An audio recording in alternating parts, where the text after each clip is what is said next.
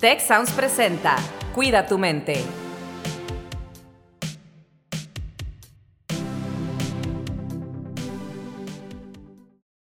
Hola, ¿qué tal? Les doy la más cordial bienvenida a su podcast Cuida tu mente. Mi nombre es Carlos Ordóñez y en esta ocasión le mandamos un saludo a Rosalinda que está a punto de tomar un avión y no nos puede acompañar en estos momentos, pero sí tenemos a otros grandes amigos que, con los que vamos a platicar el día de hoy.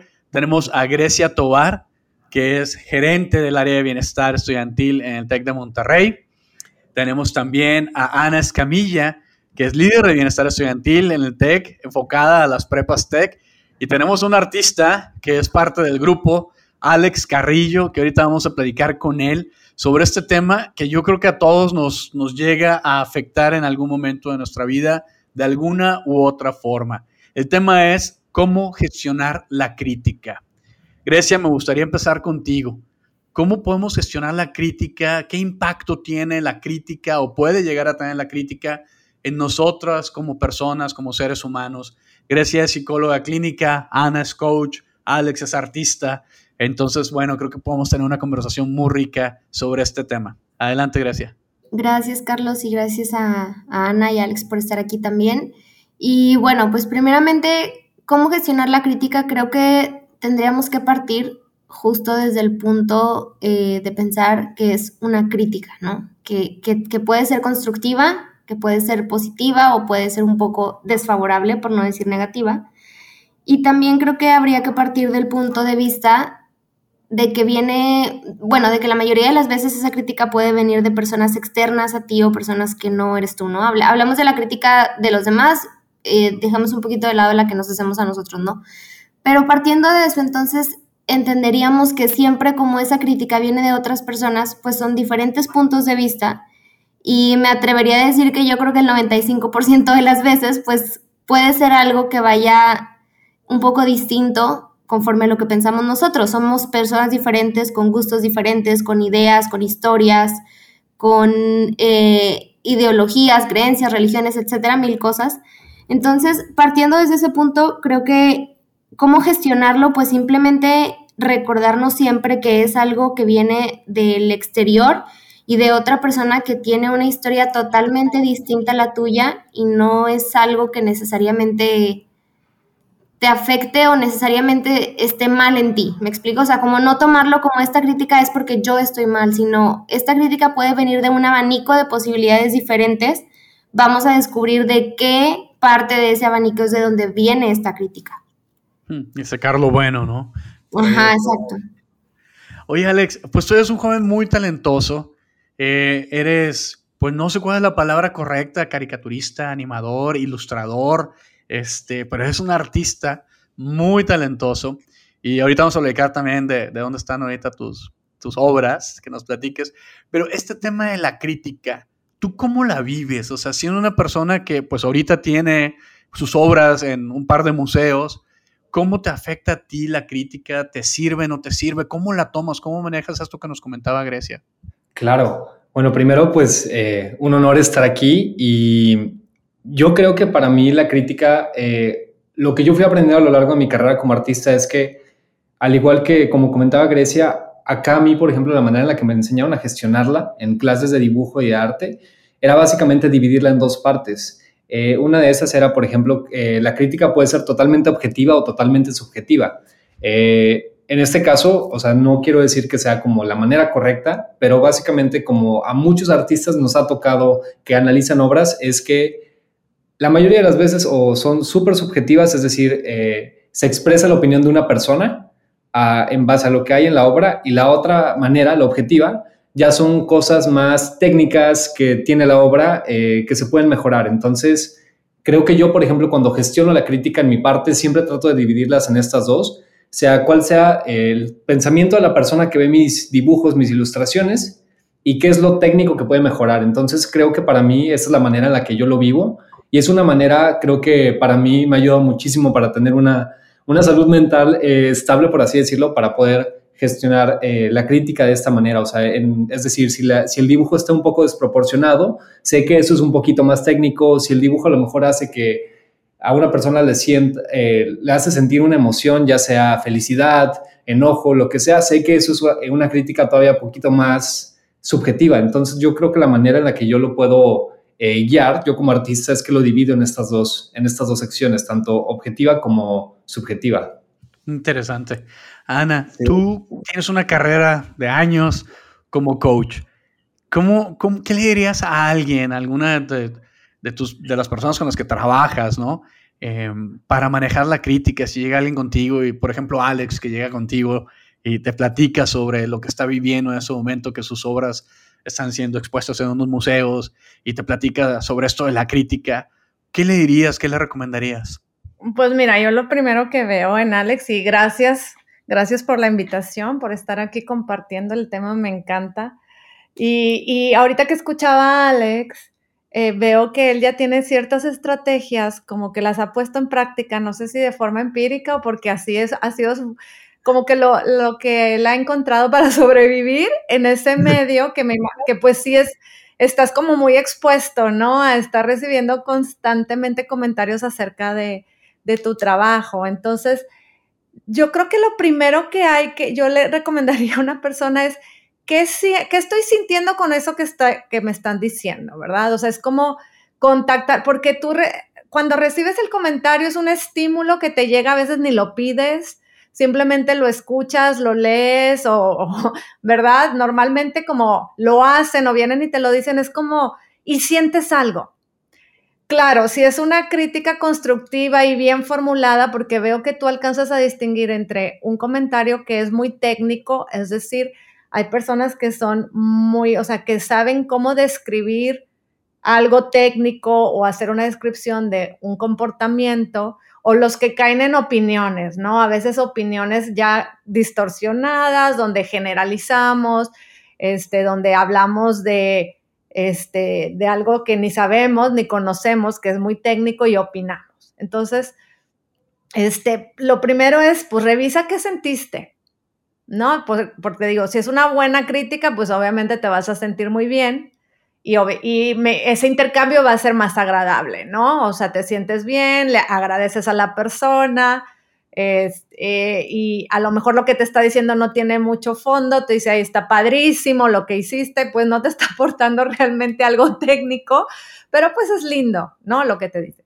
Pero si lo que hace es una opinión y además mal fundamentado, o sea, hace un juicio mal fundamentado, ¿verdad? De lo que te das cuenta que lo que te dice es una barbaridad, que no conoce del tema. Y, tú, o sea, a lo mejor lo que sientes es como, ¿no? Esa, puedes sentir como esa frustración y se sienten una tensión en el cuerpo. Entonces es importante ponerle atención a eso. Yo es lo primero que les recomiendo, como que ¿Qué sientes o cómo estás con eso que escuchas?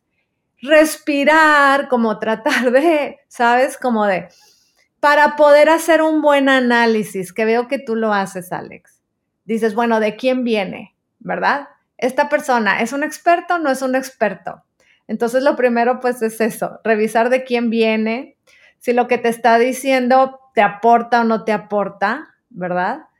Eh, pero, pero necesitas primero regular la emoción. O sea, regular la emoción que se siente con el comentario o la crítica que hacen, ¿no? Y en la medida en que logres regular esa emoción, vas a poder hacer un mejor análisis, como estos que haces, Alex, de, darte cuenta si lo que te dice, pues es, es de alguien, de un experto, si nada más es un comentario, es la, una opinión de la persona, y de ahí pues lo tomas o lo descartas, agradeces la, la opinión y, y bye, ¿no? Este, un poco eso. No sé si te hace sentido, Alex. Totalmente, totalmente. Me, gusta esto, gracias. Me quedo pensando un poco en, algo que dice Víctor Frankl, bueno, que decía Víctor Frankl, ¿no? Eh, el padre de la logoterapia, que dice que entre el estímulo y la reacción, ¿sí? Ahí, en ese, en ese momento, en ese espacio que hay entre un estímulo y una reacción, está como que nuestra libertad, ¿no? Es, es esa manera en la que nosotros tenemos la libertad de reaccionar de alguna forma. Yo le agrego también responsabilidad, ¿no? Está nuestra responsabilidad, cómo vamos a responder, con qué habilidad vamos a responder al estímulo que nos está llegando. Grecia, no sé si la crítica se puede interpretar como retroalimentación. ¿Es lo mismo? ¿Son cosas diferentes? ¿Cómo lo podemos ver? Sí, creo que se convierte en una crítica desde mi punto de vista cuando tal vez em, tiene algunos elementos que pueden no ser tan agradables para la persona que lo está recibiendo. O sea, cuando a lo mejor parece que es una cuestión más de juicio o invalidar lo que la otra persona hizo. En cambio, una retroalimentación siempre comienza con, está muy bien lo que hiciste, sin embargo, pues pienso que podemos mejorar de esta manera. O me encanta, hablando en el caso de Alex, me encantó este dibujo, pero eh, ¿qué te parecería si podemos ajustarle esto? Creo que tiene que ver mucho que ver cómo una persona pueda compartir esa retroalimentación, el hecho de que se vuelva una crítica o se vuelva eso, algo para crecer y algo para que quien lo está recibiendo lo tome y diga, es cierto, ese punto de vista no lo había visto, no lo había considerado, ni siquiera me pasó por la mente, que tiene que ver con todo esto que hablábamos al inicio, que, que pues cada persona tiene historia diferente y, creo mucho que es también, eh, también que venga con la parte de querer em, hacer mejorar el proyecto, el, comentario, o sea, todo eso a lo que estés haciendo retroalimentación, creo que también lo clave tiene que ver con no solo hablar por hablar o dar tu opinión por quererla dar, sino que realmente de, de fondo tenga una intención genuina de que eso pueda mejorar en equipo. Me recuerdas mucho una frase que yo creo que todas las personas aquí conocemos, que dice, toma las cosas de quien viene en el momento en quien viene, ¿no? Claro, un eh, poco. Me, me recuerda un poco esta, esta frase. Alex, ¿cuál sería un ejemplo de una crítica que, que has recibido, que te han hecho? ¿Qué te dijeron sobre qué? ¿Cómo reaccionaste? ¿Qué sucedió en ese momento? Me acuerdo de una vez que eh, creo que es, por ejemplo, mi dibujo más conocido, que es una ilustración que me tocó hacer para, para el Museo de Walt Disney. Y esta es una ilustración que hice donde venían 55 personajes de diferentes, de diferentes culturas. Y me acuerdo que, bueno, por ejemplo, sale la ilustración, la ilustración se vuelve, por así decirse, viral, o sea, se, se la empiezan a publicar en diferentes medios y todo. Y venía como que el, el tagline de, o el headline de Ilustrador mexicano llega al Museo de Walt Disney. Y me tocó ver varios de los comentarios que veían la ilustración y decían, es que esta ilustración no tiene sentido. ¿Por qué esta ilustración está aquí? ¿Por qué está en el museo? O como no está padre la ilustración o esta ilustración es una ilustración que merece estar en el museo. Y creo que, por ejemplo, mucho, eh, cuando yo empecé a recibir esos comentarios, pues obviamente al principio sí dices, hice algo mal, hice algo bien, eh, o qué está pasando.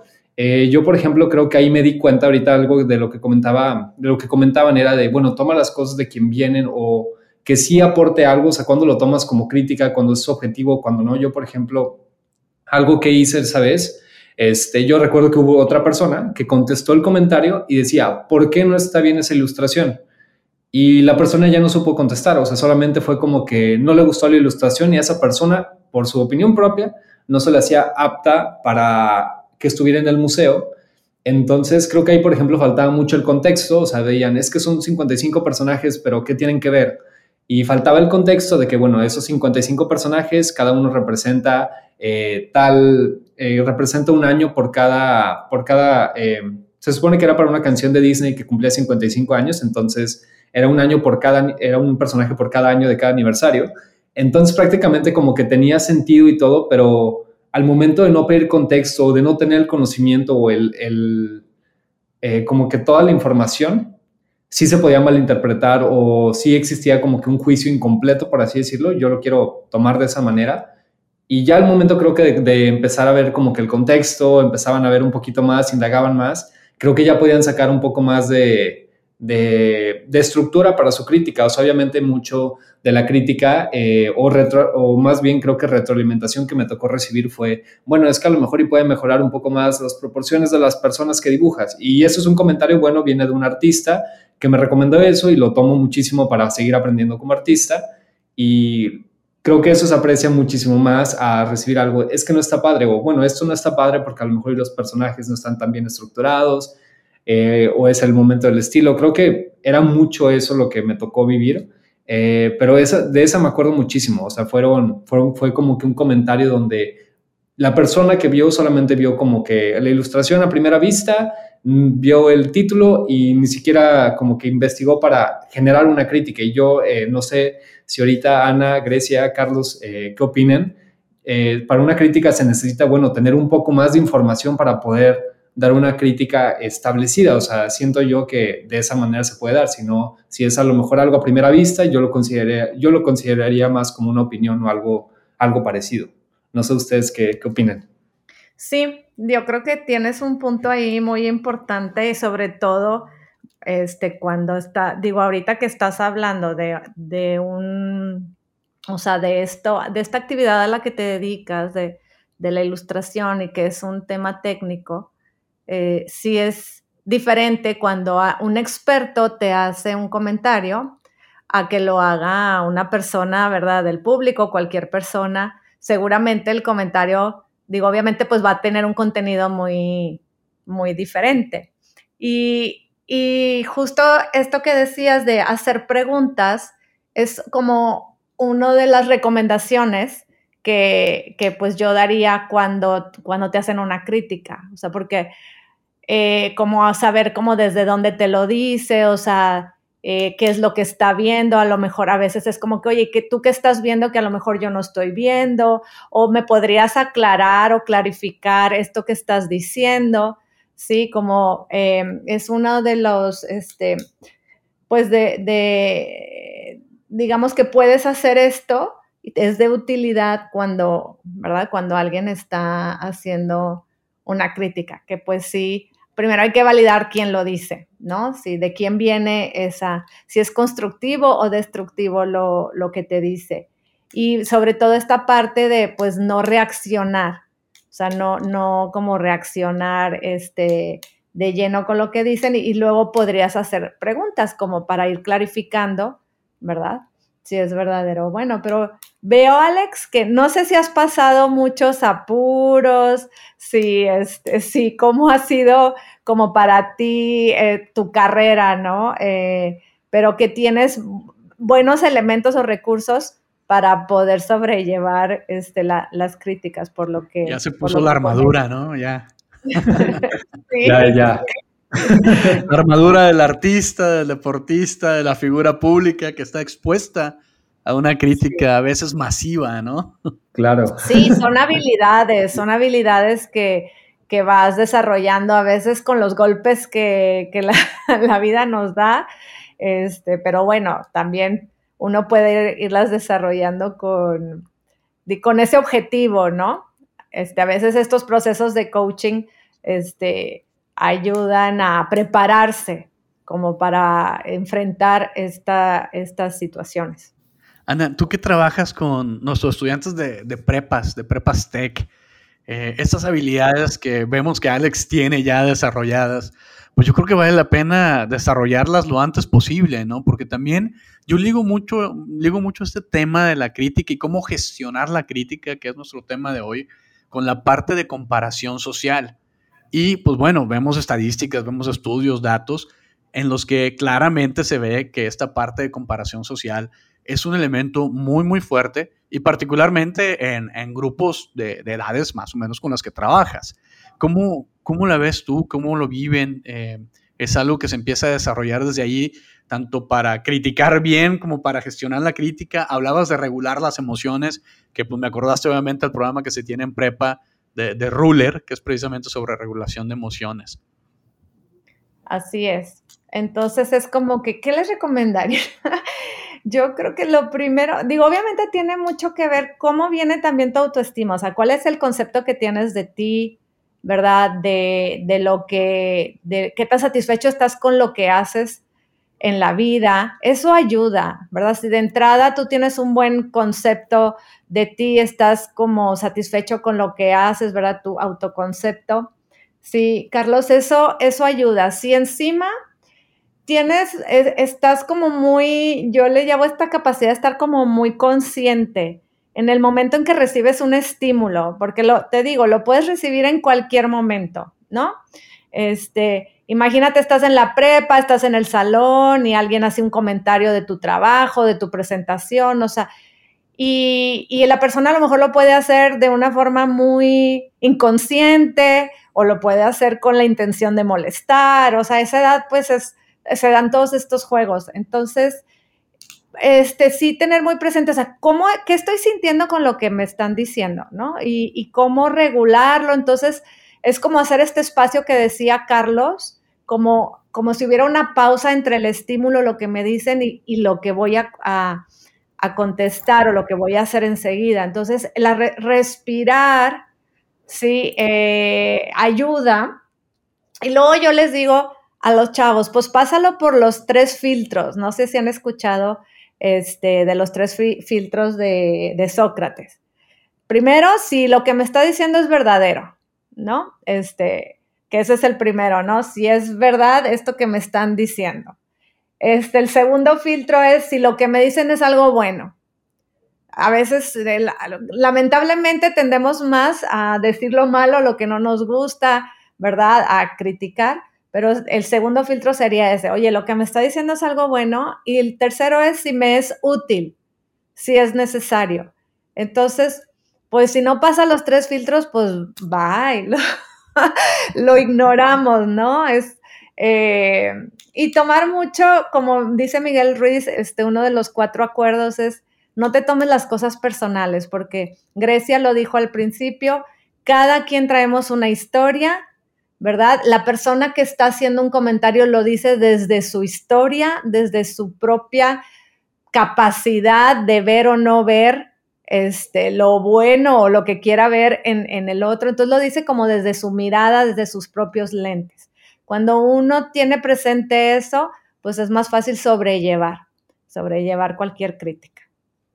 Buenísimo. Grecia, ¿cómo la ves?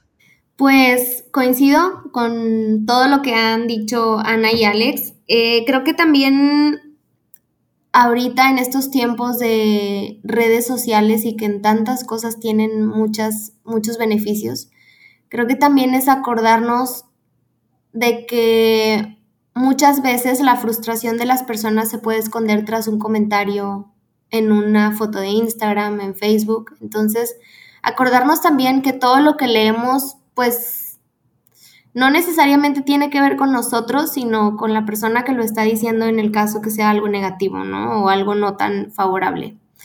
Y, acordarnos de eso, o sea, que lamentablemente hay personas que no han llegado en un momento en sus vidas en las que crezcan, se desarrollen, sean plenas y que muchas veces es más fácil, pues, como reflejar en el otro conflictos propios, ¿no? Y es muy fácil hacer un comentario y entonces, no, pues tú estás mal, ¿no? Entonces creo que una clave, aparte de lo que ya dijo Ana y Alex, es eso, o sea, acordarnos que ahorita hay mucha gente valiente atrás de un teléfono, pero no necesariamente eso tiene que ver con nosotros, sino más con quien lo está diciendo. ¡Auch! Buenísimo. Sí, me encantó, buena. Alex, bueno, Alex, Ana, gracias. Estamos entrando ya a los minutos de cierre. Como ven, esto se va rapidísimo como agua. Alex, eh, ¿qué te llevas de esta conversación? Yo creo que me llevo muchísimo, eh, principalmente creo que eso, o sea, me, encantó ahorita lo que, lo que dijo Grecia. Eh, creo que muchas veces, bueno, lo que el comentario, la crítica o esa opinión que recibimos, que la mayoría de las veces es negativa, no muchas veces tiene que ver con nosotros, sino con, con la otra persona. Entonces creo que eso la verdad se me quedó muy marcado y justo fue algo de lo que a mí me tocó aprender muchísimo cuando empecé a hacer arte y cuando veía que mis ilustraciones llegaban a, más personas. Fue algo que tuve que aprender y justo ahorita que Grecia lo, recalcó, me, me queda muy, muy claro eso, totalmente. Alex, y compártenos dónde están ahorita tus obras. Estás pasando por un momento muy padre. Este, compártele aquí al público. A lo mejor quieren ir a ver tu, tu arte. Claro, eh, tengo dos ahorita, dos exhibiciones. Eh, la primera es una exhibición solitaria en Saltillo que se llama Imaginatopía y va a estar ahí de, eh, hasta, hasta 2023, entonces las, las, personas la pueden ir a visitar ahí en el Centro Cultural Teatro García Carrillo, en Saltillo, Coahuila. Y la, la otra exhibición en la que soy el único mexicano participando es, es, en el Museo de Walt Disney, en la ciudad de San Francisco, y también es una exhibición que va a estar hasta principios de 2023 para que las personas la puedan ir a, ver ahí un poco de mi arte. Wow, pues genial, ahí ya sabe el público que nos escucha, si están en México, están en Saltillo, Coahuila, si están por allá por Estados Unidos o van para allá a San Francisco, el Museo de Walt Disney, ahí pueden ver las obras de nuestro compañero y amigo Alex Carrillo. Eh, Ana, ¿qué te llevas? Oye, yo ando preguntándote acá si no es si no hay un recorrido virtual en el de San Francisco para, para ver la obra, Alex. Hay que verlo presencial, Ana, yo creo que hay que ir. Invítame, Carlos. Em, oye, ¿qué me llevo? No, pues me llevo mucho aprender de Alex. Me encantó escucharlo, escuchar este, primero pues también felicitarlo con, con lo que ha logrado y, y, escuchar cómo ha ido resolviendo eh, pues este, este recorrido, ¿no? Que yo creo, Alex, que no sé qué tan difícil o no haya sido para ti, pero este, veo que has ido adquiriendo habilidades para, pues para sobrellevar, ¿verdad? Este, lo que, lo que te ha exigido esta carrera. Así que felicidades y pues gracias también a, a Grecia, a Carlos, también me, me llevo sus aportaciones. Así que Muchas gracias, muy contenta me voy. Sí, pues rapidito porque ya vamos tarde en el episodio, ya nos tomamos muchos minutos, pero es un tema muy padre. Eh, yo creo que me llevó mucho ahorita algo que dijo Alex también, de entender que entre más crezcas, más expuesto estás a esas críticas. Hablando de crecimiento personal, eh, exposición entre otras, hacia otras personas, o sea, recordarte siempre que entre más avances en la vida, más, más, más expuesto y más críticas puedes tener. Pero recordar que no siempre tiene que ver contigo. Buenísimo, pues me dio muchas cosas en realidad también, ¿eh? Muchas, muchas, muchas cosas. Ana, ya te, te surgió algo. Me surgió que dijo Grecia, si te tiran piedras, no las devuelvas, haz tu muralla. Este, construye tu muralla, ¿no? tu pues castillo. está, está, bien interesante, o sea, ha sido una conversación muy rica, la verdad, en estos minutos de muchas estrategias, de muchas tácticas y yo me llevo pues muchas cosas también. O sea, una importantísima que yo creo que a todos nos ha pasado, tomar las cosas, incluso cuando criticamos nosotros también, ¿eh? eh pero tener el contexto, ¿no? Tener el contexto y al menos humildemente decir, oye, desde mi perspectiva, ¿no? Desde lo que yo veo. No digo que esa sea la realidad ni la verdad, pero desde lo que yo veo, desde mi perspectiva, esto veo Alex, por ejemplo, ¿no? Pero también esto que nos dijo Grecia, ouch, este, qué interesante, o sea, a veces los comentarios no tienen que ver contigo, tienen que ver con la persona que los está haciendo. Entonces, muy interesante, muy importante, muy rica la plática. Les agradezco haber compartido con nosotros estos minutos y Alex, muchísimo éxito. Les esperamos en un próximo episodio de Cuida tu mente. Si quieres conocer más sobre cómo cuidar tu salud, te invitamos a escuchar Hola de Salud. La prevención hoy es parte del tratamiento. El podcast en el que nuestros expertos te darán consejos para vivir de manera sana, equilibrada y feliz. Felicidad, ese sería un objetivo último. Escúchalo en Spotify, Apple Podcast y Google Podcast. Gracias por escuchar un episodio más de Cuida tu mente. Productor ejecutivo de Tech Sounds, Miguel Mejía. Asistente de producción, María Monroy. Productor de Cuida tu Mente, Carolina Montes. Diseño, Daniela Solís, Lisette Rodarte y Pilar Ortega. Postproducción, Max Pérez, Marcelo Segura y Sergio Chávez. Los invitamos a escuchar el siguiente episodio de Cuida tu Mente y el resto de los programas de Tech Sounds en Spotify, Apple Podcast, Google Podcast y tech.mx slash tech-sounds.